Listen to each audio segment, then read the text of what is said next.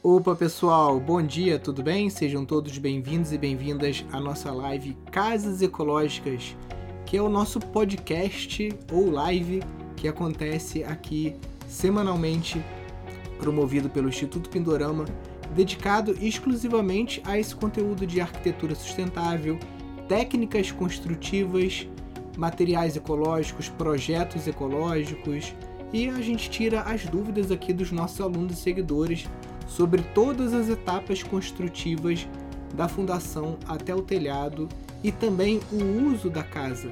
Porque a casa ecológica, como a gente fez uma provocação hoje com o vídeo lá do, do Marcelo Bueno, a casa ecológica não é só material ecológico e técnica ecológica, mas também o uso dessa casa pós construção, como que ela foi projetada, né? Ela vai ter uma captação de água de chuva, ela vai ter um telhado verde para evitar ou minimizar o uso de energia é, com aquecedores e ar condicionado.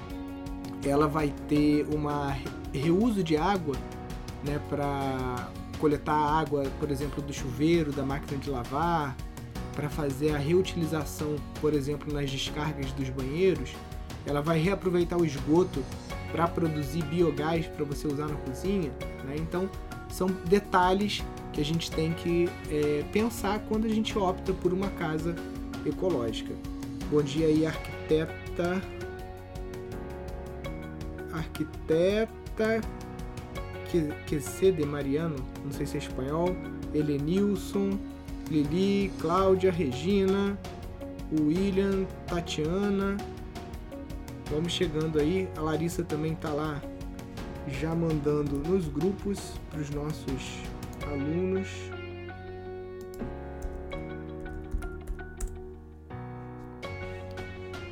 E é isso aí, pessoal. A gente deixou no final de semana caixinha de perguntas, né?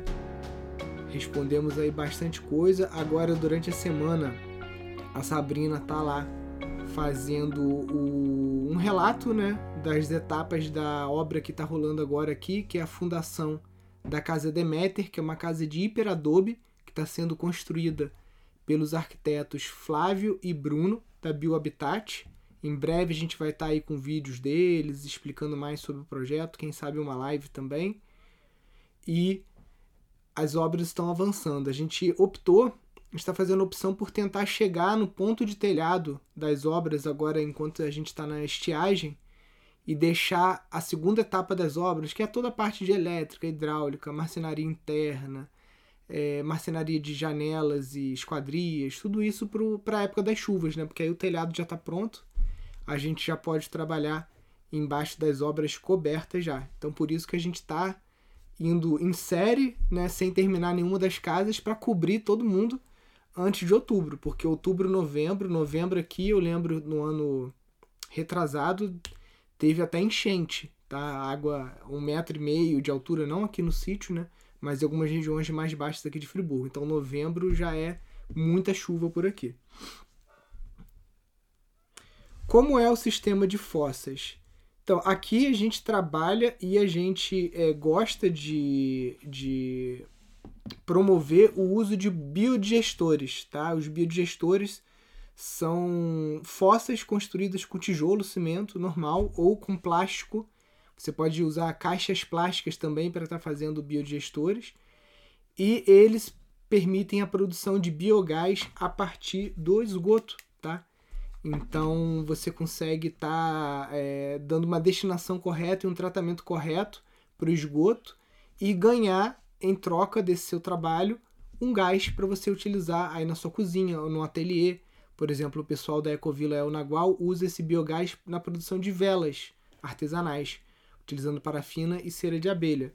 Né? Então usa para derreter.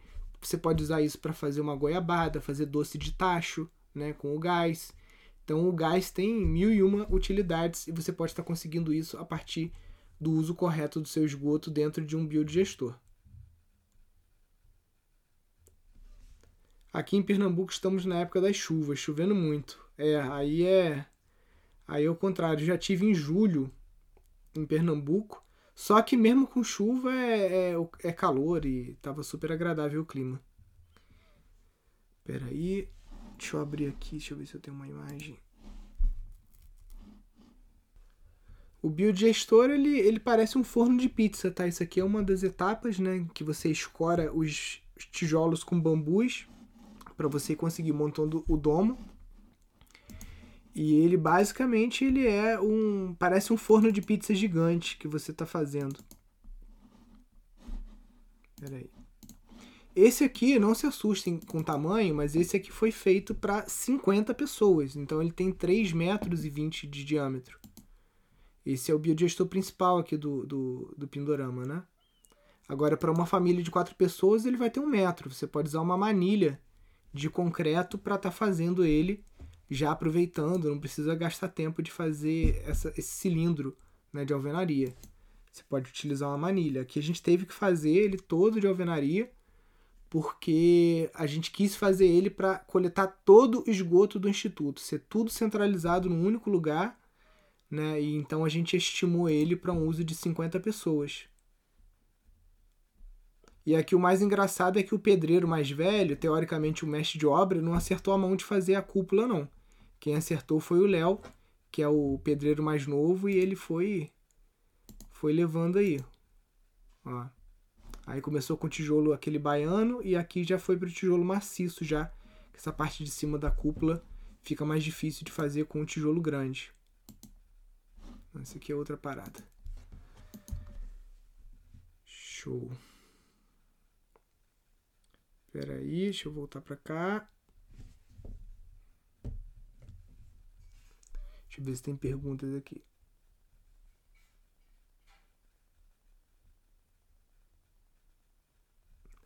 As construções ecológicas demandam mais ou menos manutenção que as convencionais.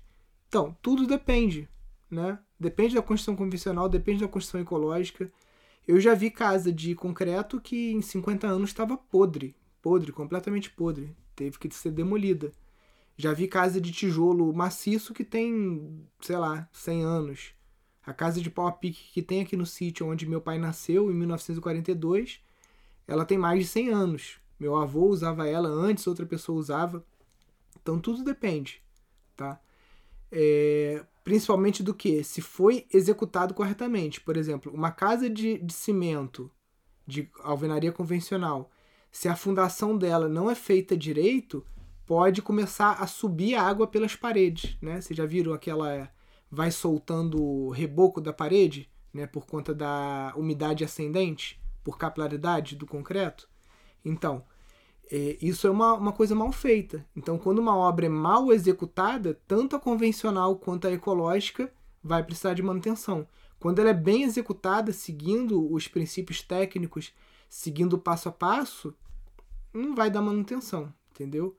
Então, é, eu, eu ousaria dizer que a casa convencional ela vai acabar dando mais manutenção, porque a, a, a, o método tradicional construtivo ele não é inteligente e adaptado ao nosso clima, tá? Clima úmido, por exemplo, aqui onde eu estou, Mata Atlântica.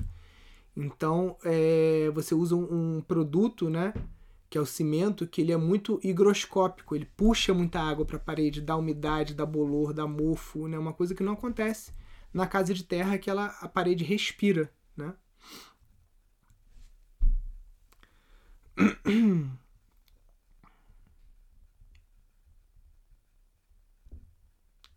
Nossa senhora, tem muita pergunta nos stories. Deixa eu até falar aqui com a Sabrina aqui para ver se ela dá conta aqui.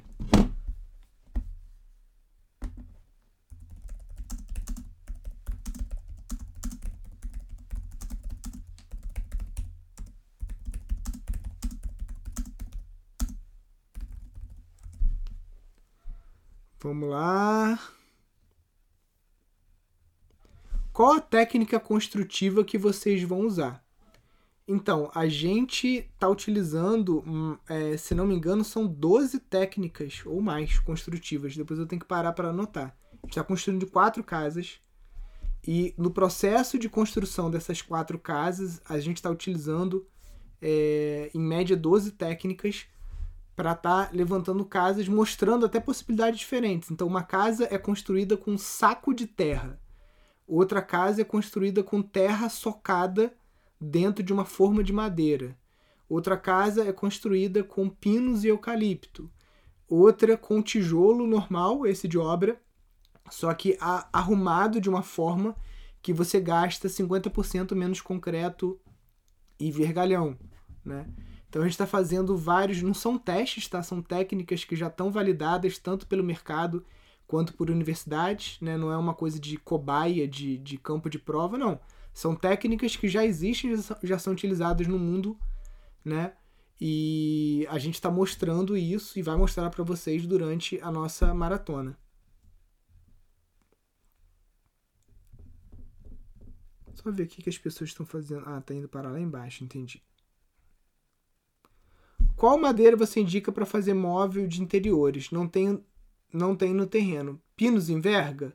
Qualquer madeira vai envergar se você tentar vencer um vão maior do que ela consegue, tá? Aqui é tudo pinos aqui em casa, pinos e bambu. Deixa eu ver. O, ó, pessoal do podcast aí vai ter que ver depois no Instagram que eu vou mostrar um móvel aqui e vocês não vão estar tá vendo. Deixa eu mostrar aqui.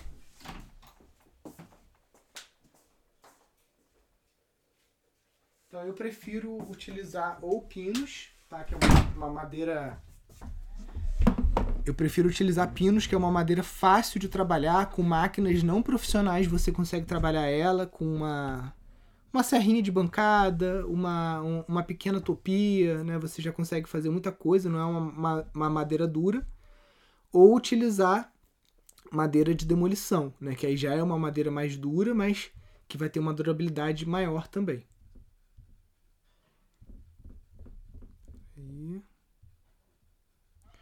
Existe a possibilidade de misturar técnicas pesadas em uma mesma parede, por exemplo, hiperadobe e taipa de pilão? Existe essa possibilidade se você trabalhar da forma correta e fizer o cálculo estrutural para isso. Eu não vejo por que você fazer uma parede mista de hiperadobe e taipa de pilão. Inclusive, vai ser mais difícil tecnicamente você fazer uma, uma parede de terra ensacada e terra em forma, né, do que você escolher uma técnica ou outra. Você pode fazer uma parede de hiperadobe até o, o, pé direito e depois a outra, por exemplo, de taipa de pilão. Agora, misturar as duas na mesma parede, eu não consigo ver nenhuma vantagem. Vamos lá. Pessoal que está chegando aqui pela primeira vez e tudo mais, se está aparecendo muito técnico esse papo para vocês, vocês estão boiando, fiquem tranquilos, porque durante a maratona a gente vai ver o passo a passo, a gente vai começar do início. Aqui, como tem alunos mais avançados que estão tirando dúvidas, como tem seguidores que já têm um conhecimento, é uma sessão de perguntas e respostas, então acaba algumas coisas sendo um pouco mais técnicas e você pode estar meio boiando, uhum. mas fica tranquilo que durante a nossa maratona a gente vai ver o beabá. Qual o tipo de massa que é usada para colar o tijolo de solo cimento, que é esse tijolo aqui? A mesma massa que você faz o tijolo. Tá? Você pode usar nove partes de barro para uma parte de cimento. Tem gente que usa cola branca. Ou você pode usar a mesma argamassa que se usa para assentar azulejos, tá? Argamassa normal, quartzolite, aí vai do gosto do freguês.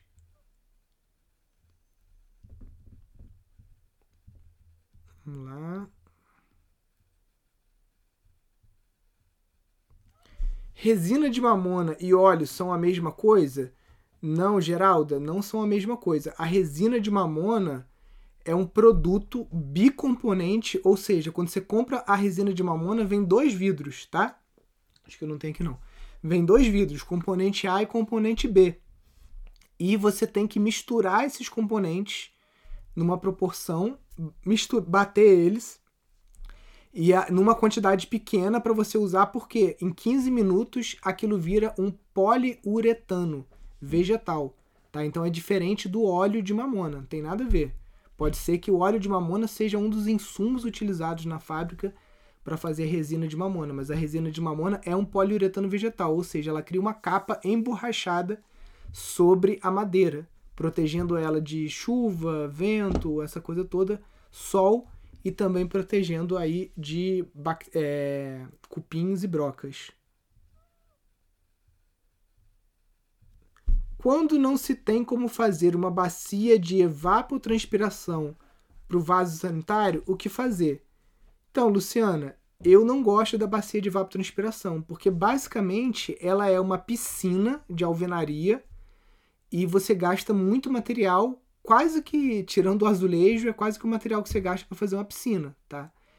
E você precisa fazer 2 metros cúbicos por pessoa na casa. Né? Então, uma, uma, uma casa com quatro pessoas, você vai fazer uma estrutura, uma piscina, um buraco de 8 metros cúbicos. Né? Isso é meio surreal. Não gosto. Para você obter qual, qual vantagem? A água tratada, não vou estar tá contaminando o solo, e plantas, né, que você vai plantar em cima da bacia de evapotranspiração. Beleza, o biodigestor te dá tudo isso. O biodigestor te dá água tratada, se você quiser plantar banana, o que você quiser em cima, e te dá o biogás. E num espaço muito menor do que o da bacia de evapotranspiração, tá? É, você consegue fazer biodigestores até de um metro cúbico. Por exemplo, aqui, deixa eu mostrar aqui para vocês um projeto da Solar Cities, que é um projeto que a gente quer fazer aqui nas casinhas, né? Solar Cities.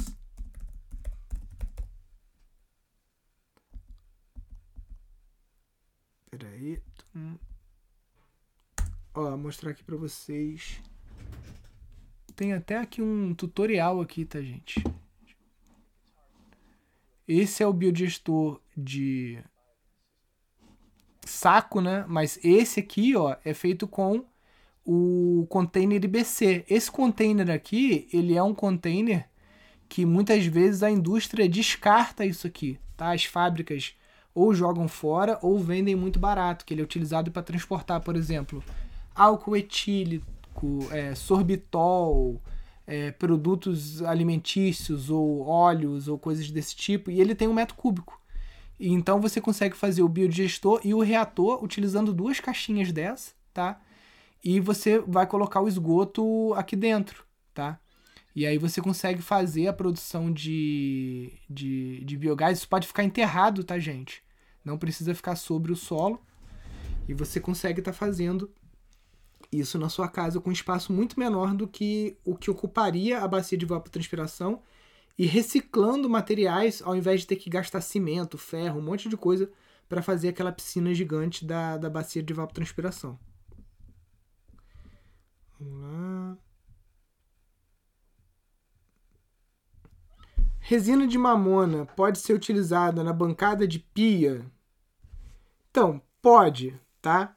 Ela pode ser utilizada, a gente já usou aqui. É, o pessoal perguntou aqui também se pode ser usada em assoalho. Pode também, tá?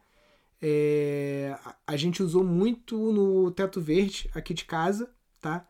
E aí você vai ter que ver, cada caso é um caso. Por exemplo, assoalho, você pode fazer uma cera misturando carnaúba, cera de abelha e terembitina, que é uma, uma, um solvente feito à base de pinos, né, da folha do pinos. E você consegue fazer uma pasta tipo poliflor, né, para você passar no, no, nos seus móveis e na, no chão. Você pode estar utilizando a resina de mamona e na outra ponta o, o, o dos produtos industriais, você pode estar usando uma resina ou um verniz à base de água, né? Porque os vernizes à base de solvente, eles emitem muitos compostos voláteis que são tóxicos e a gente fica cheirando aquilo muito tempo, né? Então o sinteco, por exemplo, né, que o pessoal passa muito em assoalho, você tem que dar uma olhada na classificação toxicológica dele, porque não é só na a, você aplica ele e tem que usar máscara de vapores.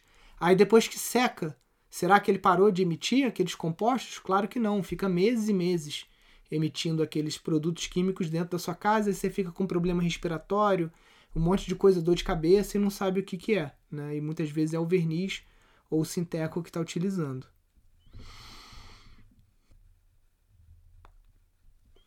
Bom dia. Qual o primeiro passo para começar um projeto bioconstrutivo? Tenho zero experiência, mas o meu TFG é sobre o assunto. Eu vou construir uma casa de campo ecológica. É a Fabiana Faria que está perguntando. Fabiana, então, primeiro passo, né, são vários passos e a gente vai é, ver todos eles dentro da nossa maratona, né? Porque a maratona vão ser quatro dias de aula e cada dia mais ou menos uma, uma hora e meia de aula, duas horas. Então vocês vão ter umas seis horas de aula gratuita. É um curso, tá, gente? É um curso que facilmente vocês poderiam, a gente poderia cobrar 600, 700 reais por esse curso, mas a gente vai estar tá dando de graça para vocês. Esse curso, inclusive, as pessoas pagam, né, quando elas vêm aqui no instituto.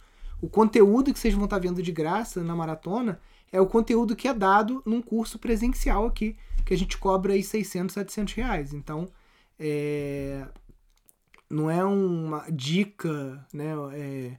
ou coisas sem nexo, não. É um curso que tem começo, meio e fim, tá? Então, eu posso tentar resumir para você brevemente, porque é isso, né? Eu preciso de pelo menos seis horas para estar tá passando todo o passo a passo para vocês, porque é um curso, tá?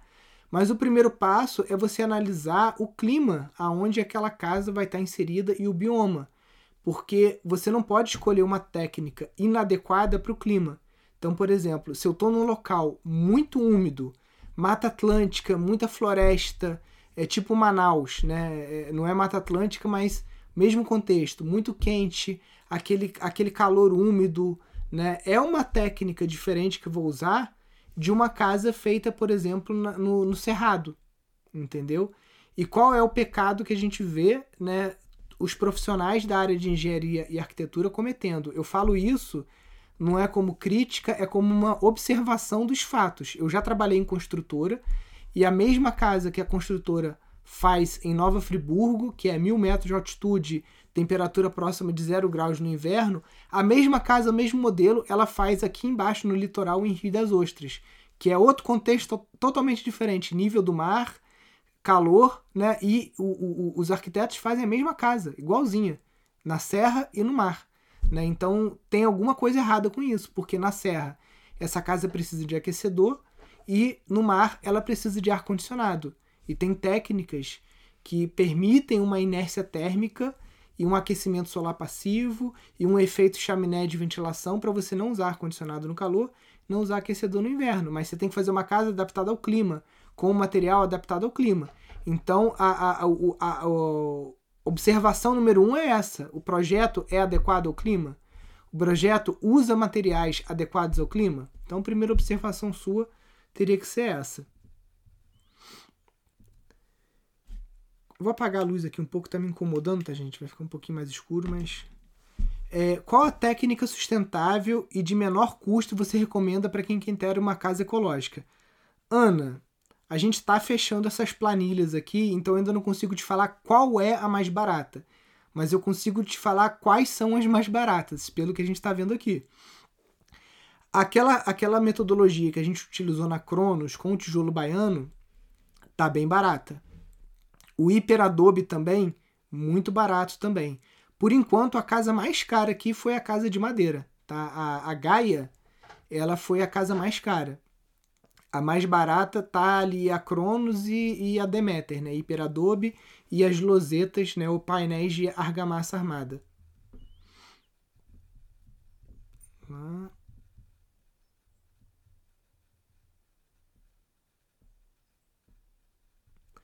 É possível terminar a minha construção com materiais ecológicos? Ela foi iniciada de forma convencional. Sim, mais importante do que você terminar a sua casa com materiais ecológicos é você terminar a sua casa com um projeto ecológico, tá? Porque não adianta você chegar agora, a casa já está toda pronta, aí você só vai ter tempo de rebocar ela com um reboco de barro ou usar uma gel tinta para não ficar respirando tintas tóxicas dentro da sua casa mas a, a casa não produz energia, não recicla água, não capta água, ela não produz biogás, ela não separa minimamente as águas para dar destinação de água cinza e água de esgoto. Ela tem um desenho que não é adequado ao clima, então você vai precisar usar ar condicionado ela não tem uma clarabóia para você economizar energia elétrica durante o dia ou aquecer a casa se você estiver no lugar de frio, entendeu? Então não é só material ecológico, é todo um conceito, gente. Casa ecológica não é só fazer uma casa de barro e de madeira que está pronta. Eu posso fazer uma casa de barro e de madeira e ela ser tão inadequada ao meu clima que uma casa de tijolo feita da forma correta pode ser melhor, entendeu? Então, é, esses conceitos de arquitetura bioclimática é, são muito importantes. A gente vai ver isso com muito detalhe na, na semana que vem, na nossa maratona. Vou construir uma casa container. Como eu faço para que ela seja toda sustentável? Cagobira. Cagobira, o primeiro passo para você fazer uma casa toda sustentável é que ela não seja de container, tá? Eu sou zero casa container, não gosto. Posso te dar uma série de motivos. Se você buscar lá no, no Instagram do Instituto Pindorama Casa Container, foi um, um post que a gente fez que deu mais de 300 comentários, né? E a gente dando todos os motivos para você não fazer uma casa container. Então, o primeiro passo você ter uma casa ecológica é não fazer a casa container. Ah, Nilson, mas tem outros profissionais que trabalham com casa container e conseguem. Beleza, aqui a gente não trabalha porque eu tenho mais motivos para não usar uma casa container do que motivos para usar. Tá? Vou te citar dois motivos aqui. O metro quadrado da casa container fica muito mais caro do que qualquer técnica de bioconstrução, porque qualquer abertura de porta, janela, tudo você vai ter que fazer reforço estrutural com solda, é, mão de obra de serralheiro, que é uma mão de obra cara, e perfis de metal, tá? Então isso encarece demais a obra, e aqui a gente está falando de obras que a gente economiza 50% do valor é, em comparação com uma obra convencional, então não passa pelo filtro de preço, economia, tá? A casa container ela é mais cara do que uma casa convencional ou o mesmo preço. Então, o filtro economia não passa, a gente não usa. Segundo filtro, ela, ela precisa de muitos materiais industriais, né, como, por exemplo, tintas anticorrosivas, que a maior parte delas são à base de petroquímicos, e você tem que raspar essa, essa casa container a cada cinco anos, aplicar uma nova demão de tintas anticorrosivas. Então, se você tem dependência para manutenção de materiais químicos, também não passa no nosso segundo filtro aqui, filtro da economia, filtro da dependência de indústria, tá? Então, só por não passar por esses filtros, a gente não usa aqui. Planejo uma casa no litoral do Rio Grande do Norte, local de difícil acesso. Acredito que madeira será mais fácil de transportar. Eve, pode ser, tá? É, mas, por exemplo, o, o Marcelo Bueno ele constrói muitas casas no litoral e em Pirambeira. Então, às vezes, é necessário uma retroescavadeira de grande porte para você poder içar os postes de madeira, tá? Porque você vai fazer uma casa de madeira, imagina que você vai trabalhar com um poste de eucalipto que tem 6 metros, às vezes até poste de 9 metros, porque vai ficar enterrado é, dois metros, três metros para baixo do solo para você conseguir ali, pela própria superfície de contato, né, conseguir que essa, essa estaca ela fique estável no terreno, tá? É, então pode ser que você precise mecanizar parte desse processo porque são madeiras pesadas e de difícil é, manipulação. Se, se for um terreno um pouco mais elevado que você possa bater um radier, né, que é um, uma, um outro tipo de fundação adequada para terrenos arenosos, pode ser que seja mais fácil para você e não precise de máquina, tá? Quais técnicas são mais adequadas em áreas frias em aclive? Vinícius, quando a gente tem terreno em aclive, a gente tem que entender qual é o grau né, de, de declividade. Por exemplo, acima de 45 graus, na verdade, já nem é permitido. Embora a gente veja muitas obras sendo feitas né, com.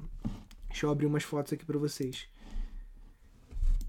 Com terrenos muito é, inclinados, e isso, se for, por exemplo, em área de sítio, isso até é contra a lei, tá? Você pode ter problema depois, inclusive até de mandarem desmanchar a casa. Peraí, deixa eu achar uma aqui de pirambeira.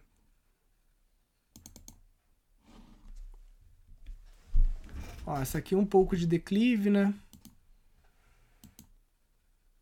Mais elevada. Essa aqui é um terreno mais reto. Isso aqui são obras do arquiteto Marcelo Bueno, que é professor do nosso curso. Deixa eu ver aqui. Tinha uma de pirambeira aqui bem interessante. Acho que não tá aqui não. Mas enfim, segundo passo é você ver se você pode trabalhar com essa casa em patamares. A casa não precisa ser toda planificada. A casa toda planificada é melhor por questões de acessibilidade, né? Se tem algum cadeirante, se tem idoso, você mesmo em alguma fase da sua vida pode precisar é, quebrou uma perna, sei lá, usar uma cadeira de roda, alguma coisa. Então casas planificadas elas são mais acessíveis, né? Porém casas em patamares elas são mais baratas de serem construídas em terrenos acidentados. É aquela casa que, por exemplo, é, você tem os quartos em cima e você desce três degraus, você tem aqui embaixo uma sala, né? Então você aproveita a própria queda do terreno. Com isso você consegue fazer fundações mais baratas, utilizando, por exemplo, baldrames de pedra, as cascagens, né, que a gente vai mostrar para vocês durante a, a maratona, né? Então você consegue estar tá fazendo isso é, de uma forma mais barata, tá? E aí vem a técnica de vedação, porque você está falando de região fria. Região fria, quanto mais grossa a parede, melhor. Então a taipa de pilão é adequada, o hiperadobe é super adequado, até mesmo esse tijolinho aqui ele tem mostrado um bom desempenho. Essa semana de frente fria que a gente teve aí semana passada, lá fora estava uma média de 7 a 8 graus e dentro de casa a gente estava com 20 graus, né? Então uma, você vê aí que uma boa diferença, uma diferença de 13 graus, né? Só sem usar é, aquecedor, com o aquecimento solar passivo que a gente consegue, que são clarabóias, ou seja, vidros temperados, que são esses vidros de vitrine de loja, vitrine de shopping, que a gente compra em ferro velho, vidro grosso, a gente coloca no telhado, num ângulo, para no sol do inverno aquele sol entrar e aquecer a casa criar um efeito estufa e de noite essa casa está quentinha. Obviamente que em algumas regiões do Brasil a gente não vai usar clarabóia, né, porque é calor o ano todo, não justifica você estar tá utilizando esse tipo de estratégia bioclimática.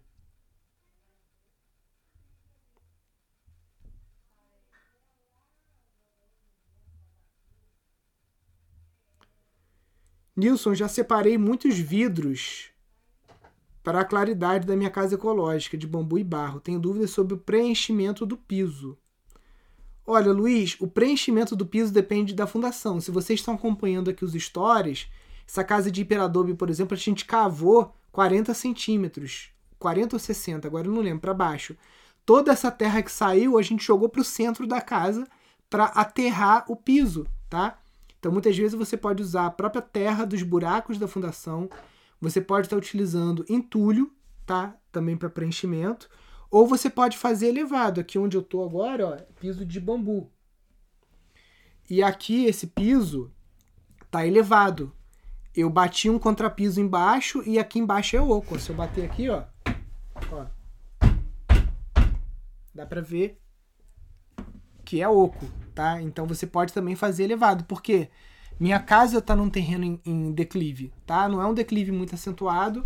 Eu optei por planificar a casa, a casa é toda reta, embora seja um sobrado, ela tem dois andares, mas o térreo é todo reto. Então aqui onde eu tô é uma área que caía bastante, então ela está mais elevada e tá oca por baixo, tá? Agora um problema que eu tive aqui foi que por baixo do assoalho eu não tinha batido concreto. E aí começou a dar umidade e a umidade começou a prejudicar o assoalho de bambu. Então tive que remover todo o assoalho de bambu e bater um, um contrapisozinho pequeno, né, com um impermeabilizante, uma Sica 1, para evitar que essa umidade subisse. Eu estou num brejo aqui, né, e ficasse dando umidade embaixo do assoalho, isso acaba deteriorando no longo prazo, né? Nilson, qual a diferença entre fundação de pedras, pedras com e sem concreto? Vamos lá. Essa fundação que a gente está fazendo agora, que vocês estão acompanhando nos stories, ela não só tem concreto e pedra, mas ela também tem ferragem. Por quê? Porque o projeto dessa casa que está sendo feito é uma casa de hiperadobe, que ali, ali vai ter de peso em cima das pedras 19 metros cúbicos de material. Então, provavelmente, né, vai ter ali mais de 20 toneladas de peso em cima dessa fundação de pedras.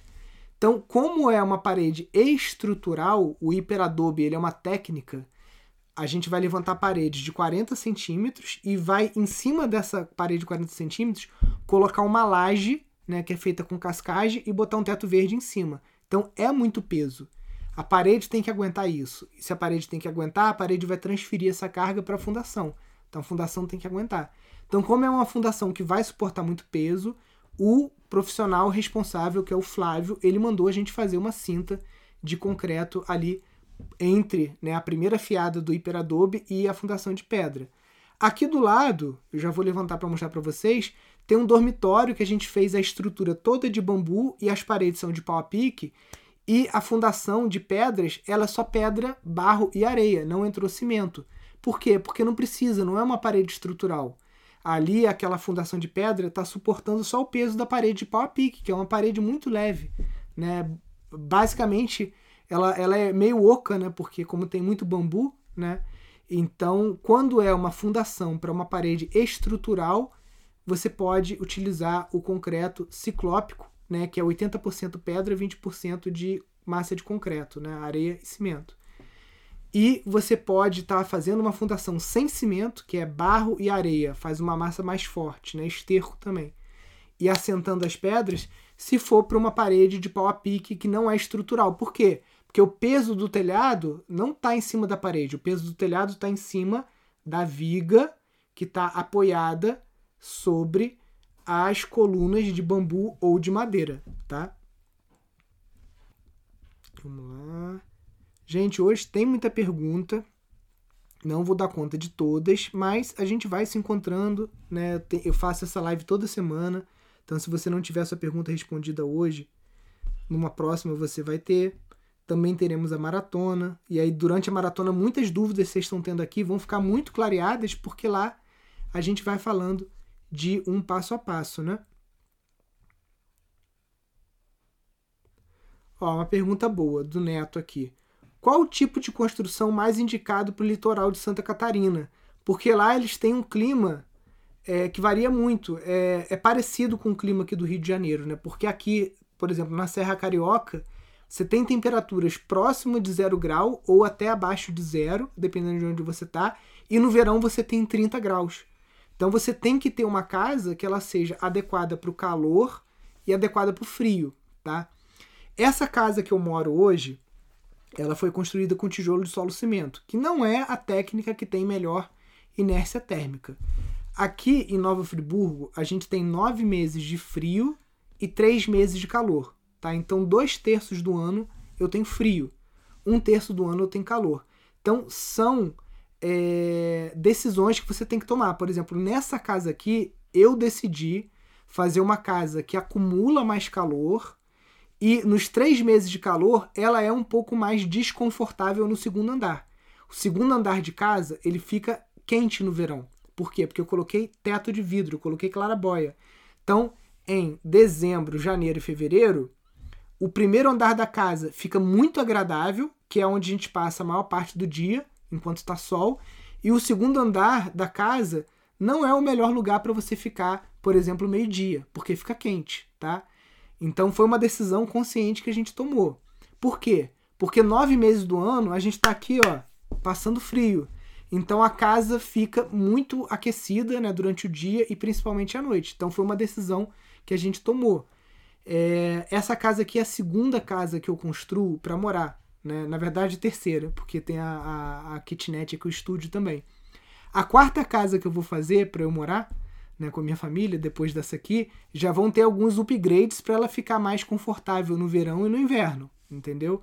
Que é um ângulo de clarabóia que eu não fiz aqui o ângulo mais adequado para pegar mais o sol de inverno. O ângulo que eu fiz aqui ainda pega muito o sol do verão, tá?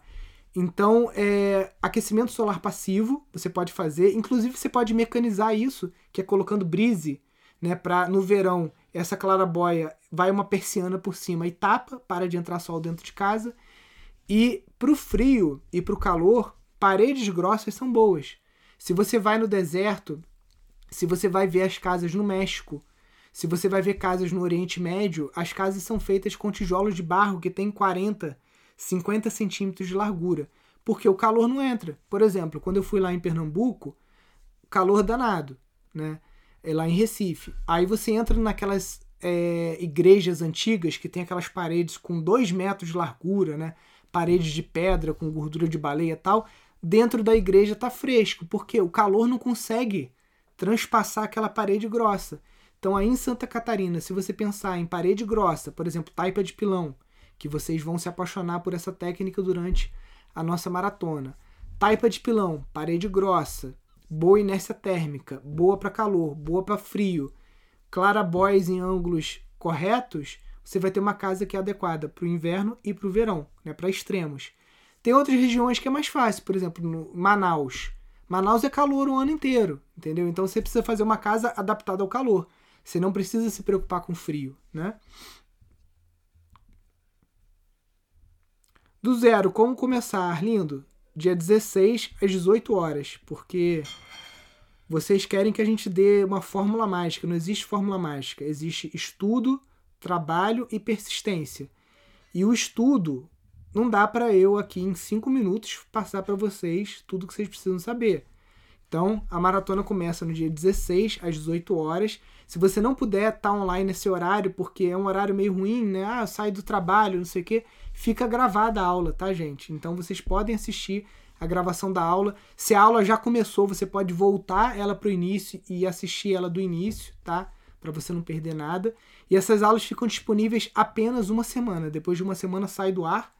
Então vocês têm esse período de uma semana para assistir ah, a aula é segunda, terça, quarta e quinta. Não deu para assistir? Você tem sexta, sábado e domingo para maratonar as quatro aulas, assistir, tá? E sair do zero, tá? Porque é difícil sair do zero numa live, né, gente? A gente precisa de um curso e vocês vão ter acesso aí a todo esse material que a gente preparou com muito carinho aí. Comprei uma casa que é laje, preciso cobrir porque tem marcas de infiltração mas queria algo mais ecológico do que telhado normal. O Ro Ro Rose, olha só, a gente botou no nosso curso de casas ecológicas todo passo a passo, uma laje aqui que tinha infiltração, a gente fez um telhado verde por cima dessa laje, tá? A gente colocou isso lá. Então, é, muitas vezes, é, o, brasileiro é, é, um, é um ser que precisa ser estudado, né? Engraçado. A pessoa às vezes vai gastar uma fortuna numa impermeabilização de laje, né? Porque manta asfáltica é cara, manta líquida é cara. Eu mesmo nessa laje aqui, eu fiquei durante seis anos comprando um balde de manta líquida que custava 600 reais cada um. Tinha que comprar três, gastava dois mil reais cada dois anos para passar e não acabava infiltração. Então o, o, o brasileiro às vezes ele prefere bater cabeça né, é, fazer outras, outras coisas e não investir num curso. Né? Porque o nosso curso, gente, no final da maratona, a gente vai abrir inscrições para um curso pago. Tá? já estou falando isso de antemão para ninguém falar, ah, era tudo uma pegadinha, né? Ele deu um curso gratuito para depois vender um curso. É exatamente isso, tá? Vocês vão ter um puta curso de graça e quem quiser se aprofundar depois pode se matricular no nosso curso pago, tá? Esse curso pago ele custa menos do que um metro quadrado de obra, Tá? E assistindo o material que tem no curso, você pode economizar, por exemplo, a Rose, né, na manutenção da laje dela, ela pode economizar uns 10 mil reais. Então ela vai investir menos de 2 mil para economizar 10. Só que tem gente que não quer dar o braço a torcer. Não, eu vou comprar curso nada, tem tudo na internet. Eu vou ficar vendo no YouTube lá, vou ficar vendo tudo, aí dá com os burros na água, tá, gente? Então, se você está construindo, se você está em vias de construir, se você trabalha com construção, se você tem um problema de infiltração na sua casa, de laje e tudo mais, vale muito a pena entrar no nosso curso pago, porque ali tem várias soluções para você resolver problemas e você pagar o investimento do curso assim, ó. Uma coisa que você resolve, uma, uma técnica que você aprende, você constrói a sua casa, você economiza às vezes 30, 40 mil reais, né? Então, não tem nem o que pensar. Vamos lá. Próxima pergunta. Gente, tem tanta pergunta que eu tô meio perdido aqui. Vamos lá. Peraí, que eu estou tentando selecionar aqui as perguntas que beneficiam a maior parte das pessoas. Posso comerci... penso em comercializar bambu. Gostaria de saber quanto demora do plantio à venda. Do plantio à venda, 8 anos, igual eucalipto. Se você falar assim, penso em comercializar eucalipto. Quanto tempo da, do plantio à venda? 8 anos. Penso em plantar bambu. Quanto tempo? Oito anos. Só que o eucalipto ele vai demorar mais oito anos para rebrotar. Então você só tem venda de oito em oito anos. O bambu você tem venda no oitavo ano, depois você vai ter venda no nono, décimo, décimo primeiro. Você pode cortar bambu todo ano. Por isso que o bambu ganha do eucalipto, porque o eucalipto ele vai levar mais oito anos para crescer de novo para aquele porte. O bambu não. Em dois, três anos ele já está de novo no mesmo porte e pelo manejo que a gente faz, a gente tem corte o ano inteiro. Então, o que você pode fazer é você instalar a sua estação de tratamento de bambu numa área que tenha bambu. Você já pode começar amanhã, né? tendo tanque, cortando o bambu dos vizinhos, tratando. Enquanto isso, você está investindo na sua plantação.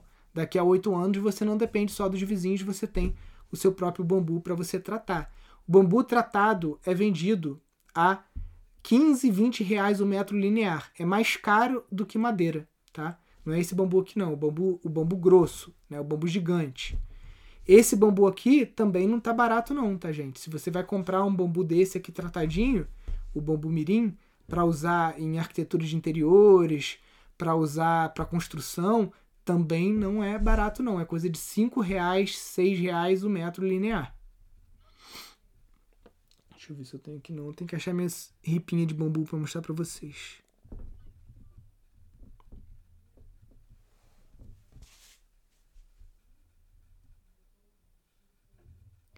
Peraí, perguntas. Os pallets, vocês pegam ou compra? Depende, dependendo do uso, precisam estar bons. Então, o, o, essa técnica construtiva que o Marcelo Bueno desenvolveu, eles montam os pallets na obra, tá? Com rejeito de eucalipto. As serrarias trabalham com eucalipto, muitas vezes elas têm uns rejeitos de ripa que não são tão retas. Aqui nessa foto até tá usando as ripas retinhas, mas o, o Marcos ninguém usa umas ripas que são bem tortas e, e, não precisa ser reto assim, gente, tá?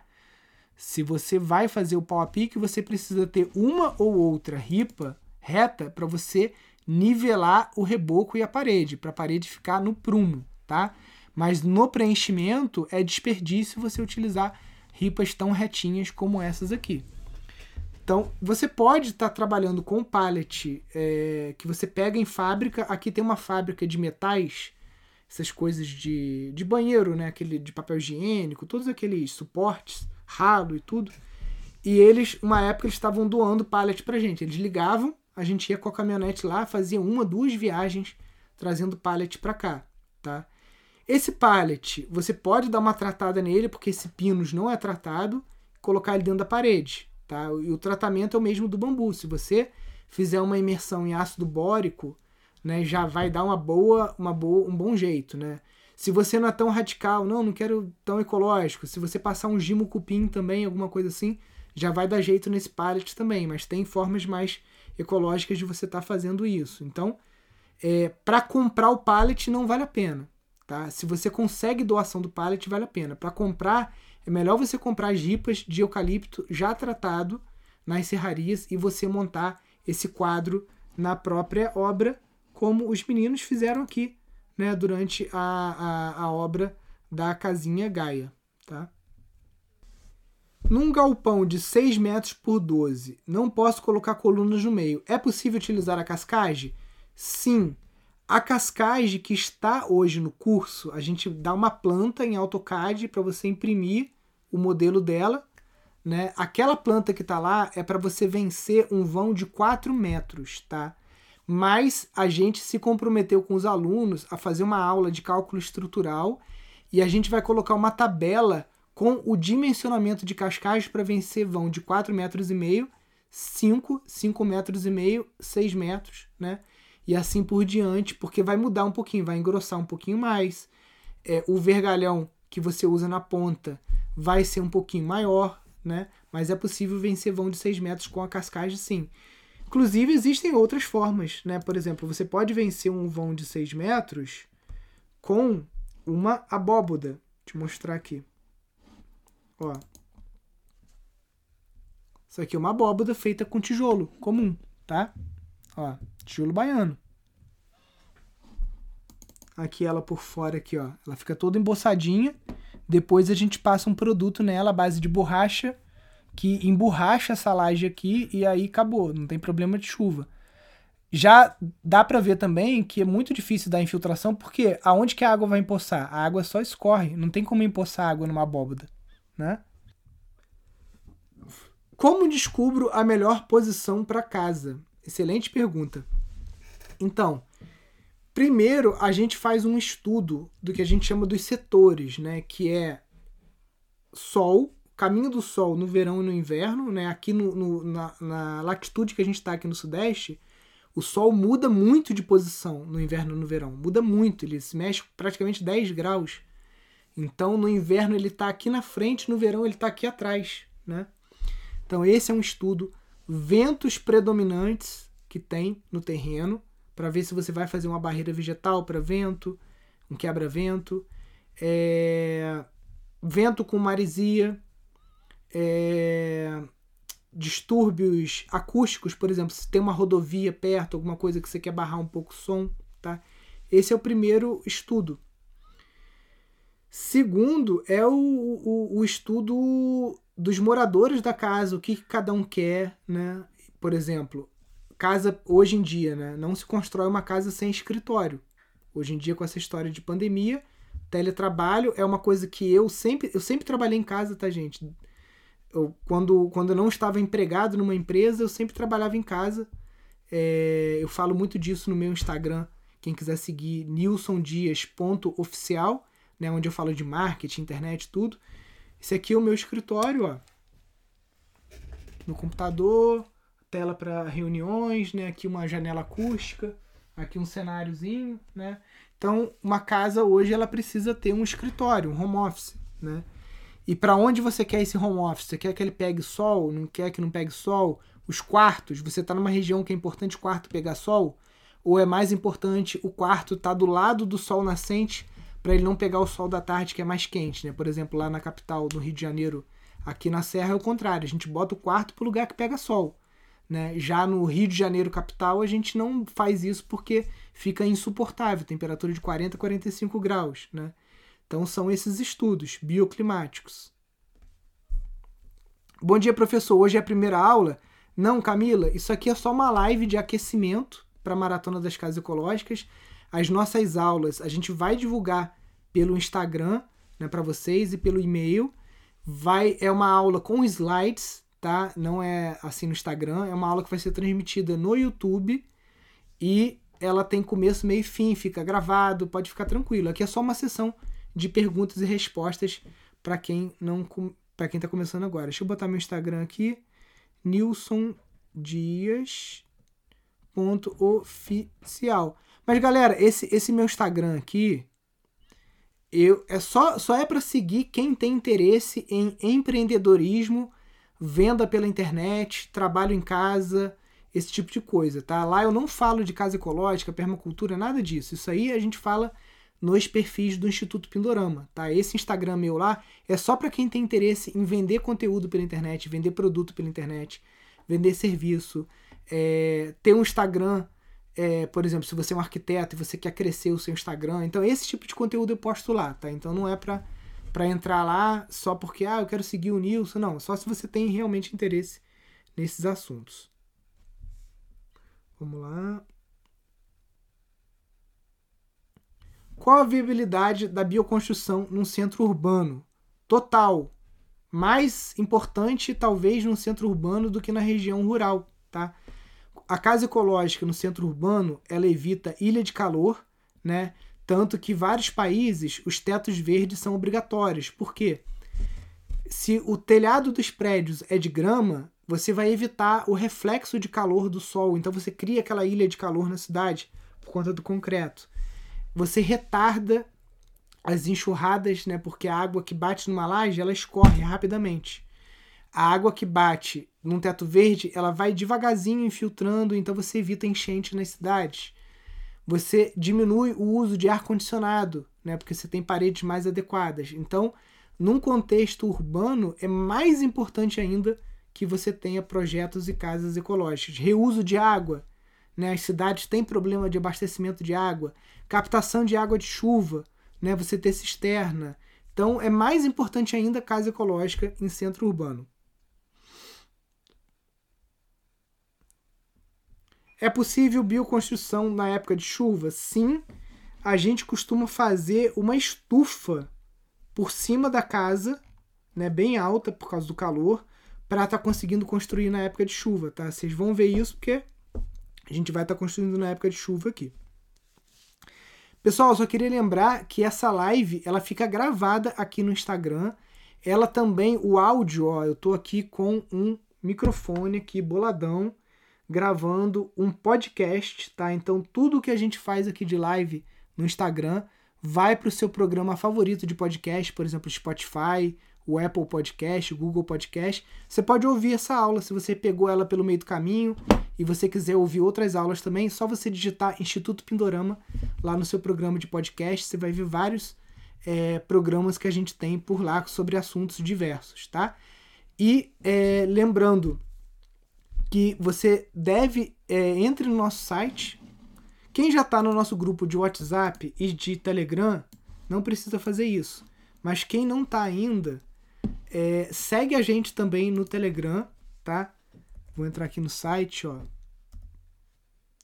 Pindorama.org.br. Quem não conhece o nosso site ainda, é um site que tem vários artigos, apostilas, reportagens sobre todos esses assuntos de casas ecológicas, ó, bioconstrução, tá? Tudo isso você encontra aqui no nosso site. E aqui embaixo, lá embaixo tem uns botõezinhos, ó, tem um botãozinho do nosso Telegram, do nosso Spotify, do nosso YouTube, tá? Então vai seguindo a gente também nos outros canais para você ser avisado dos nossas lives, das nossas promoções, dos nossos editais de premiação. Não sei se vocês viram que a gente postou alunos, né, segurando cheques do Pindorama, tipo a Tanise, ó. Nilson, o que, que é isso aqui? Vocês dão dinheiro para alunos? Sim, a gente cuida bem dos nossos alunos, tá? Os melhores alunos eles recebem ajuda do Instituto Pindorama para desenvolver os seus projetos, tá? E só fica sabendo disso quem está seguindo a gente no Telegram, no WhatsApp e no e-mail.